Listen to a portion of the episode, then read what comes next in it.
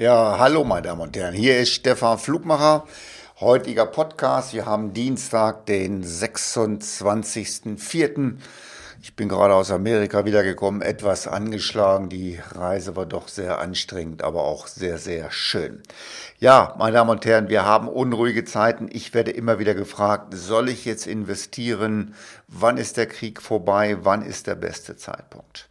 Also, meine Damen und Herren, das, was wir heute erleben, ist eigentlich das, was in, der letzten, in den letzten 50, 60 Jahren in der Geschichte der Geldanlage immer wieder auftaucht.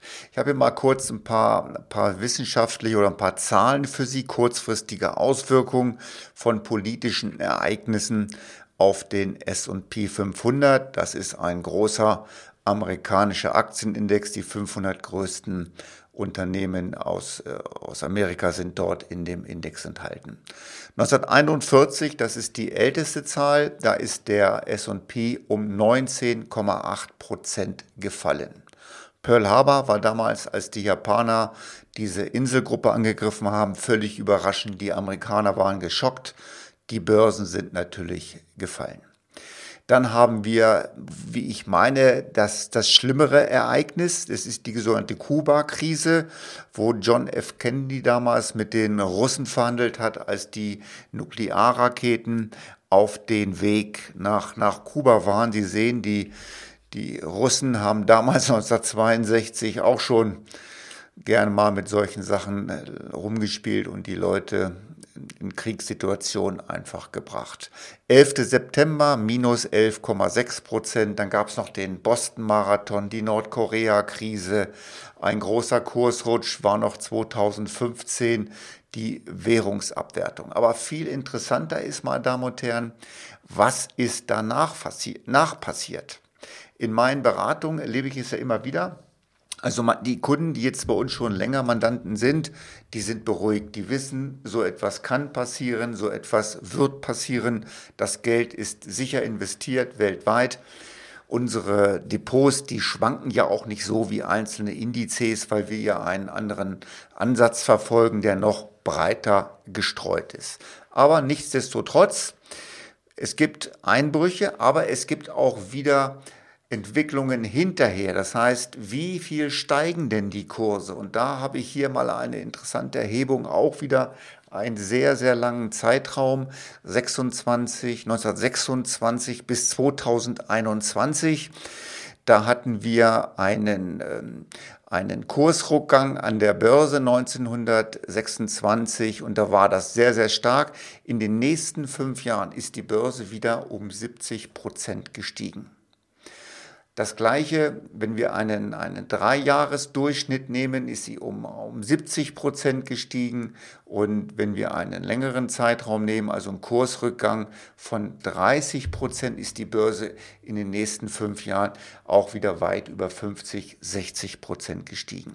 Das heißt, die Börse ist keine Einbahnstraße, daran müssen wir uns gewöhnen. Sie schwankt, es geht rauf, es geht runter.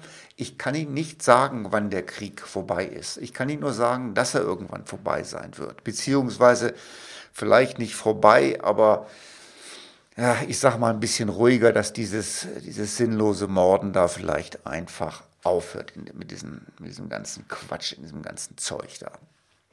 Wenn wir uns die Börsen anschauen, hatten wir in den letzten Jahren immer solche Einbrüche. Ich kann mich noch erinnern, Irakkrieg. Wissen Sie noch, wie die Hubschrauber damals nach Kuwait eingeflogen sind und die ganzen Ölsachen bombardiert haben? Dann gab es, davor gab es dann die, diese Dotcom-Krise 2008, wo viele Firmen, die dort äh, an die Börse gegangen sind, ja, die gab es praktisch gar nicht. Und immer wieder hat der Mensch oder die Börse aus diesen Sachen gelernt. 2008 gab es dann strengere Richtlinien an der Börse. Lehman Brothers wurden die Gesetze verschärft. Eigenkapitalregeln für Banken wurden erhöht. Also leider werden wir immer wieder Krisen kriegen, aber hinterher wird es auch wieder aufwärts gehen.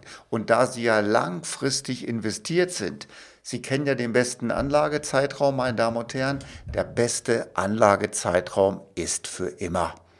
Sie brauchen permanent Geld. Wenn Sie heute als Beispiel als 50-Jähriger äh, oder 50-Jähriger investiert haben, vor vier, sechs, acht Wochen, natürlich sind Sie jetzt von Kurssprüngen in Ihrem Depot beeinflusst. Natürlich rutscht das Depot immer ein bisschen hin und her.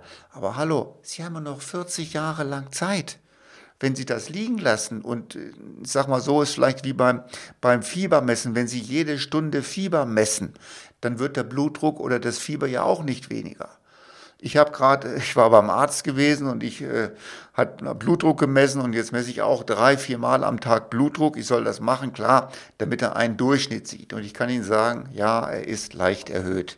Ja, wie so oft bei Männern in meinem Alter, aber da muss ich durch. Aber nochmal, Märkte belohnen Disziplin.